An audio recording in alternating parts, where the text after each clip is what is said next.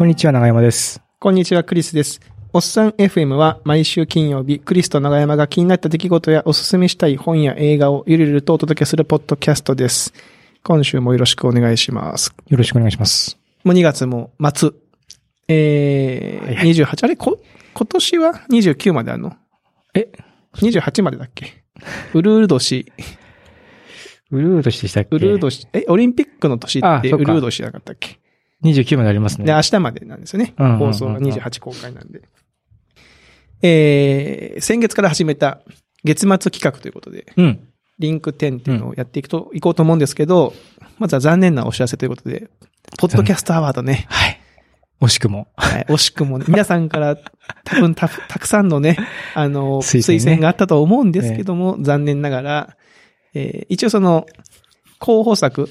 対象候補作が今20作品ぐらい選ばれてて、うん。で、さらにその、追加で推薦作というか、そのうん。ポッドキャストを聞いた方たちが、このポッドキャスト面白いよっていう追加の60作品ぐらい、うん80作品ぐらいがあって、で、あとノミネート作品っていう風に公開されてましたけど、まあ、ノミネート作品に入っただけでした。まあ、しょうがないですね。ね。まあ、リビルドですら、推薦作品いや、そうですね。出したしね。まあ、しょうがないですよ。まあ、我々別にその評価されようとか思ってないです。そうですね。いや、されたいです。されたいですね。まあまあ。はい、やっていきましょう。また来年もありますしね。はい、頑張っていきたい。で、今月は、えーまあ、リンク10、2回目ということで、はいえーリンクを紹介していきましょうという感じで、長山さんと僕の方で、えー2月のですね、2020年2月の、えーこう、それぞれ気になったリンクを今、10個、うん。5, 5個ずつ持ってきました持ってき。ましたね。はい、どっちから行きましょうか？どれ？じゃあ僕から、あ、そうですね。じゃあ長山さんの方から行きましょうか。何しようかな。まあ、面白かったのは、あれかな、はい Google マップスハックス。あ、これ見ました？あ僕見ました、見ました。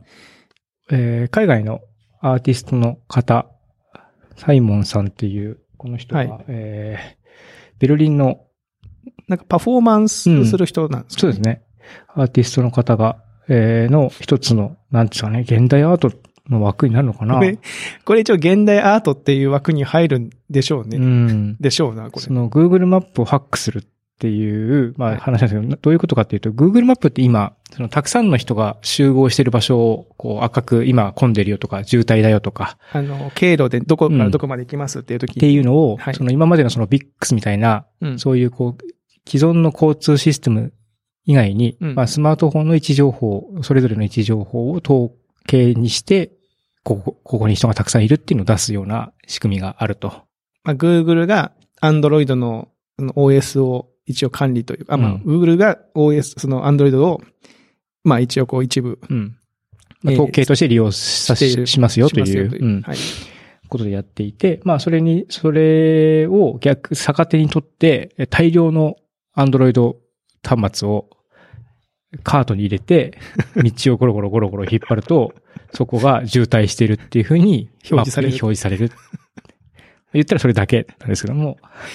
まあ、超絶シュールですよね、えーおっちゃんもね。ただ、おっちゃんが一人でカートをぐるずるずる引きずってると、そこがどんどん赤くなっていくっていうのが、まあ、絵としてこう面白い。だからこれまあ、迷惑っちゃ迷惑じゃないですか。そうですね。だからその、どっか行こう、ここの道取るぞっていう人が Google マップでこう検索すると、あれなんか渋滞してるみたいな、事故でもあったんかなと思って回り道しちゃうみたいなことは、まああるんでしょうけど。で一つはだからこういったその、なんていうか、データを活用するっていうのは、ある種性善説うん。に基づいているんだなっていうのが、こう改めてわかるっていうのはありますよね。人が普通にまあ利用しているとか、うん普通、もしくは人が何かの役に立てようと思って同意をしして送ってる情報、役に立ってほしいなという思いの上に成り立っているシステムであるっていうのが、まあ逆にこう視覚化されるというか、に。うん。うんあ、こういう人が一人いたら、あかんねや、みたいな。そうね。いや、これ思ったんですけど、あの、まあ、こ今回台数が90、なんだ、100台未満ぐらいですね。90何台だったかなうん。ぐらいのカートに入れて移動してるじゃないですか。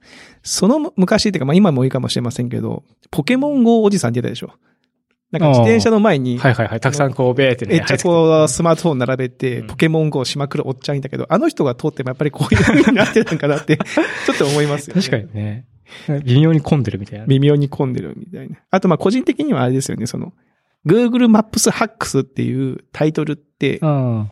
あの、まあ、いわゆるウェブエンジニアの業界だと、なんとかハックスって、いわゆるその、公開されてる、その、プログラムをするための API とかをどういうふうに使うかとかっていう話だと思ってみ読みに行くと、なんかおっちゃんが普通にアンドロイド端末たくさん入れて、カート転がしてるだけだっていうのがちょっと面白かったですね。面白い。面白い作品がこの人他にも、あの、たくさんあるので、あ、見に行きましたよ。うーん。トップからもいろいろ、なんだっけかな。まあでも、あの、結構多岐にわたってますね。美しいそのインスタレーション、音に合わせて光が動くような形のとか、壁にいろんな投影するようなものもやりつつも、ちょっとこう社会風刺的なものがあったりとかもしてるし、うん。まあ、面白いなとなるほど。思いましたというのが一個です。1個目。はい。わかりました。じゃあ続いて私の方ですが、どうしようかな。この、まあ、しょうもない、しょうもないって言ったら失礼ですね。えー面白ネタからいきますと、えーツイッターのツイートを拾ってきましたが、えーオフさんうんのツイートですね。あの、これちょっとあの、オフさんのツイートを読み上げさせていただきますけども、えー今日電車内で息子が鼻くそがないと大泣きした。手に持っていた鼻くそをなくしたらしい。そんな理由で大泣きしてんのがおかしくて死ぬほど笑ってしまった。そしたら隣の JK もすんごい笑ってて、前にいるおじさんはウオフ本でむせていた。まあ、これがね、なんか、なんかすごいおかしく、おかしかったんですよね。いや、わかるわと思って。子供ってなんかその、しょうもないことで泣くじゃないですか。ありますね。ね、なんかその、なんだ、そそれが、それがさ、その自分の、自分が鼻ほじった鼻くそがさ、うん。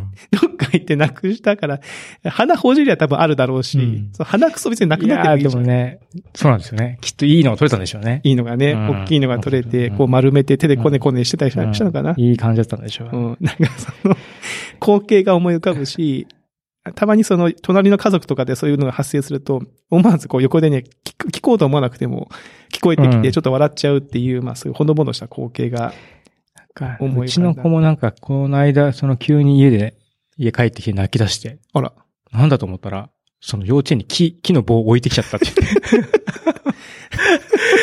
木の棒を、持ってきて、僕に見せようと思ったんだけど、なんでもない棒でしょ。そう、うん 別に。それを忘れちゃったんだっていうので泣き出して。じゃあまた今度持って帰って見せてえなって言って。優しい。はい。いや、まあこういうのがありましたね。はい。さあ、次どうしましょうかね。今日は、じゃあ今回はメディアネタが多いんですよ。じゃあこのあれかな、音作りを始めよう。ラーニングシンセサイザー。これもまあ結構バズったから、フリーさんも見たかな。あ、これは見てないかもしれないですえっね。と、エイブルトンって、エイブルトンライブっていう、うんあの、音楽ソフトを作っている会社、音楽ソフトや音楽のハードウェアを作っている会社が、まあ、音楽を作るということをより広い層に届けたいという試みで、前はなんだっけかな、リズムかなんかがあったのかな？ほうほうほう。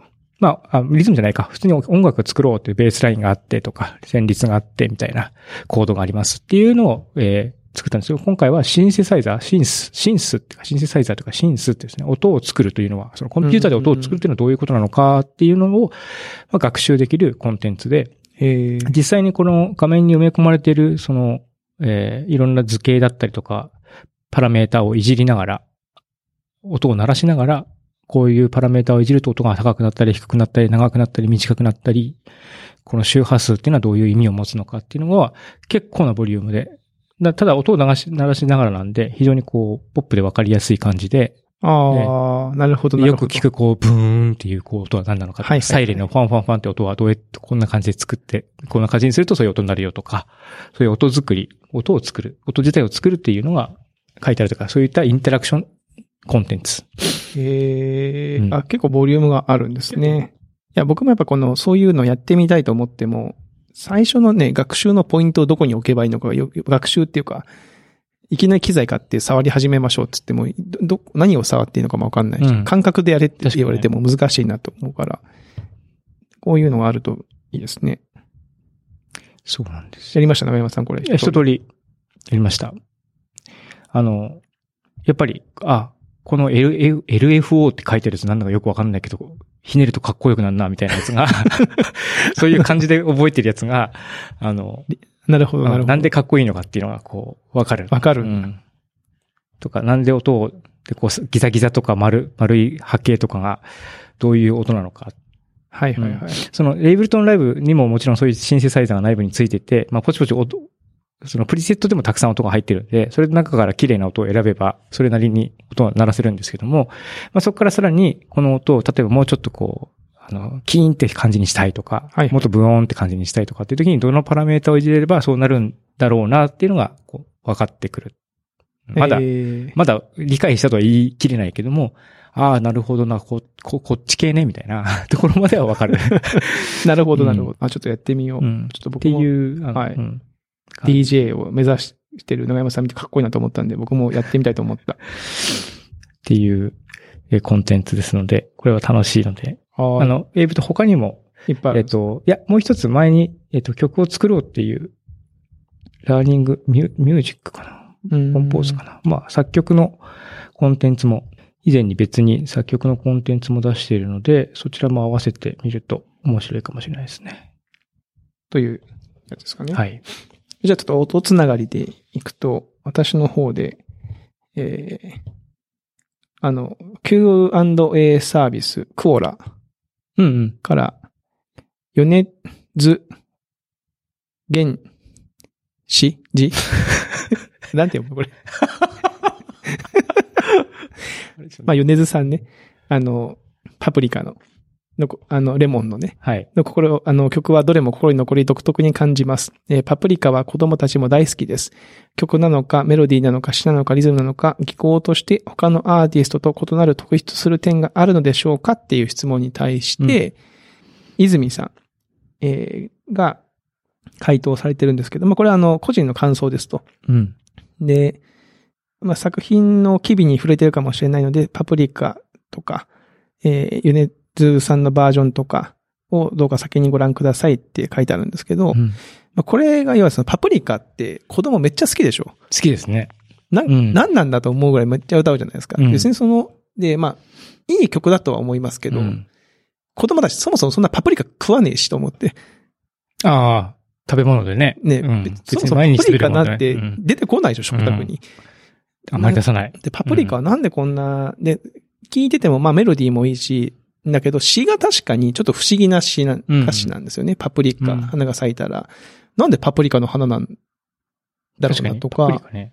花、あるんだと思いましたもんね。とか、そうそうそう。え、なん、なんかもうちょっとその、ああいう感じにするんだったらパプリカじゃない曲にするのかなと思う思ったんですけど、まあこの方の解釈ですけど、まあええこういうことなんじゃないかっていうのが書かれてて、まあ要はその、あれは、まあもともと東日本震災のことというか、あの後の、まあ復興に関することを歌った歌なんじゃないかっていう解釈が書いてありまして、あ、なるほどなと。で、パプリカの花言葉は君を忘れないっていう言葉で、うん。まあ、パプリカに登場するのは、要はその亡くなった方、子供たちとかに会いたい、会えないみたいな、そういううん。鎮魂の歌なんじゃないかるみたいな解釈が書いてあって、まあそういうふうに考えると、あ、なるほどねっていう歌詞の部分も多いっていう回答なんですよね。ん。で、まあその、まあこれはそのご本人の回答ではないから、まあこの方の解釈ですっていう話なんですけど、うんまあ、すごく、こう、あ、あの曲に対する見方とか聞き方が変わるような解釈で、あ、これぞ音楽論評という感じなのかなと思いましたけどね。はい。うんなので、ぜひとも、まあ、今ここで読み上げるよりかは、まあ、ぜひとも皆さんにその曲を聴いて、プロモーションビデオを見た後で、こう、読んでほしいなとは思いますけども。はい。結構面白いです加ね。藤隆さんって方のアニメーション自体も非常にこう、いいですよね。うん。手書きの手書きのアニね。メーション。そうそうそうそうそう。で、まあ、なんでそのあのアニメーションの中とか、あの、まあ、歌ってる風鈴っていう子たちが、その赤いネッカチーフみたいなはいはい。をしてるのか、赤いマントかをしてるのかみたいなのもちょっとその解釈が書いてあるみたいなね。うん。はい。ので、なるほど。はい。ぜひとも読んでみてください。はい。さあ、長山さんどうでしょ時間まだある？う全然ありますよ。全然もう今日はテンポよく言ってます。えー、じゃあ、この BBC マイクロボット。お BBC マイクロボットっていうツイート、ツイッターのボット。がいるんですね。アットマーク BBC マイクロボットっていう。ほうほうほうほう。で、このボットに向かって、ベーシックっていうプログラム言語の命令を書く、書いて投げると、それを実行した結果を自風アニメにして送り返してくるっていうボットなんですよ。ほう。なるほど。その、はその、8ビットクラウドサービスって書いてあるんですけども。ほうほうほうほ。で、ベーシックってな、なんて言ったらいいんですかね。もう本当にその、えー昔のコンピューターでゲーム素朴なをね。買うっていう選択肢の他に自分でこう作るっていうのが標準でついていて、その時にまあベーシックっていうプログラミング言語で、まあ簡単なプログラミングが書けますよっていうのがあって、でそれでまあみんな頑張ってこう、ゲームを打ち込んだりしていたんですが、その中なんか BBC ベーシックっていうのがあったらしく、BBC がやってたのかな？ほう。BBC のか関係あるのかな？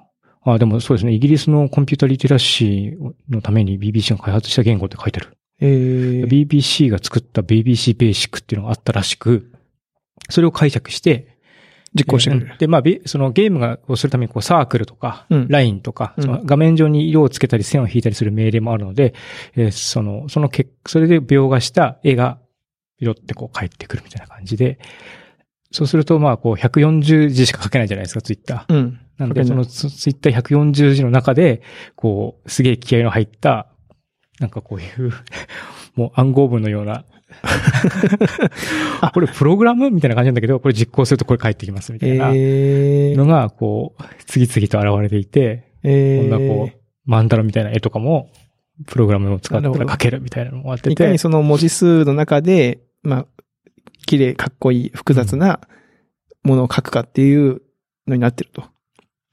長山さん好きそうですね、こういうのね。これすげえな。どういうこと？これ漢字出してんだけど。漢字を出している。本当は地球とか出してる。えーえ、に、日本語フォント入ってんの？これ BBC ベーシックって。ああ、そそういうこと？地球って出てるから。うん、なんかキャラクターコード直接指定して地球とかカタカナとか出してる。えーひらがなとか出してますね。中国語、え、これ、どういう状態なんだろういや、なんか、どういう状態なんですかね、これね。後でちょっと見てみます。ね、なんか、でも、キャラクター CHR ドローマークに205、206とかをこう代入してるじゃないですか。うん。それをその各20、30、40、50、45とかっていうラインのところで、なんか文字っぽいものを作ろうとしてるのかしら。これ何なんですかね？ね。っていう風にみんなこぞってハックしようとしていて、あの、すごく面白いカルチャーになっていて。長さんもはまだチャレンジはしてない？うん、書いてないけど、なんか、こんなとか。あ、恐竜が歩いてる姿とか。うん。はあ。長山さんがやってるデイリーコーティングとかもこういうところにこう、うん、なんか通ずるものありますね。ありますうん。ありますが、結構これは制限がでかくて逆に面白いですね。うん。140文字。っていう感じなので、はいちょっと見てみてください。僕もちょっと、まあ、でもさっきの漢字、ひらがなは気になりますね。うん。はい。じゃあ僕のやつはどうしようかなまあ、毎回こう映画の話をしてるので、この YouTube のリンクを貼ってますけど、2020年にこれから公開される映画、スパイラル。うん。これはですね、えー、ソーのリブート作品ですね。そうってあのー密室にいきなり、そうそうそう。目が覚めたら二人が、こう、紐で、紐じゃない、鎖で繋がれて、うん真ん中に死体があって、ジグソーっていう悪いやつが、自分に痛みを伴って、例えばそのね、足を切るとか、あの、なんだろう、その続編がどんどん出ますけど、うん。なんか自分に肉体的、精神的な苦痛を与えて、その器具を取らないと、その器具がその人を殺してしまうみたいなうん。罠を仕掛けていって、生きる喜びを与えていくみたいな、よくわかんない、その、よくわかんないことないけど、えー映画のシリーズがあったんですね。うん。一一応そのシリーズはそう、一応完結はしたんですけど、あの、クリス・ロックって覚えてます？黒人のえー俳優さんで、えー、なんだろうな。まあちょっと昔、僕らが、だから、こう、大学生ぐらいに、大学生ぐらいの時にちょっと流行った映画があった。クリス・ロックさんが今その映画の制作を、あの、しまして、自分で主演をして、その、おーソーのまあ、リブートっていうのかななんだろうな。まあ、世界観の中で続編的な、リブート続編的なものをやるみたいな企画ですね。ほうほうほう。で、えー、みんな大好き、サミュエル・エル・ジャクソンも出ておりますけども、これね、絶対出るだろうなと思ったけど、やっぱ、やっぱ出ましたね。はい。クリス・ロック、誰、何が有名かなと思って見てますけど、でもどうだろうな。でもこれ、これですっていうのは、なんだろう。えー、え、長山さん知らなかったですか？クわかんないリス・ロック。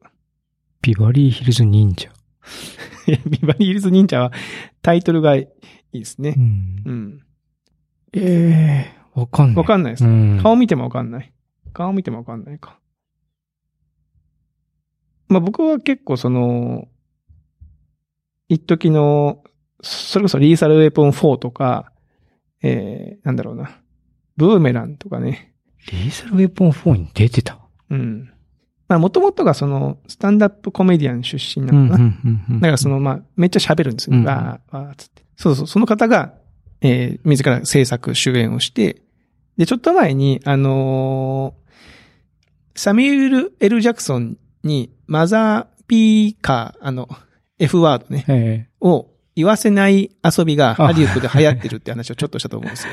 そう、なんか途中で言いかけて、えうん。なんか言えないっていうのがいろんな映画である。この映画はしっかり言ってますから。しかも予告編で言ってるからね、このあの今リンク貼ってる予告編で最後の方にサミュエル・エル・ジャクソン出てきますけど、もうしっかり、はっきりと言ってますんで、もうあのそこを見てほしいね。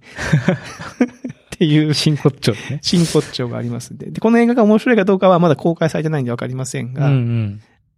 まあ、おそらくこの、この手のリブート作品は、まあ、面白くて、面白くて80点ぐらいの映画だと思うんで、あまあ、その、リよくできてリバイ、リメイク、リバイバル。うんまあそこまで高い期待をせずに、うんちょっと見てみたいなとは思いますね。はい。という感じでしたよね。はい。はい。ですかね。というところで、だいたいいい時間になってきた？何本ずつ紹介できたの ?3 つずつで。?3 つずつか。やっぱはい10本全部は結構駆け足になりますけども、まはいあ他のリンクもちょっとあるので、えーぜひはい、見てみてく見てみてください。ださい。というところですかね。はい。はい。えー、というところで、今週のおっさん FM はリンク10、2月分をお送りさせていただきました。では皆さん、また来週お会いしましょう。さよなら。さよなら。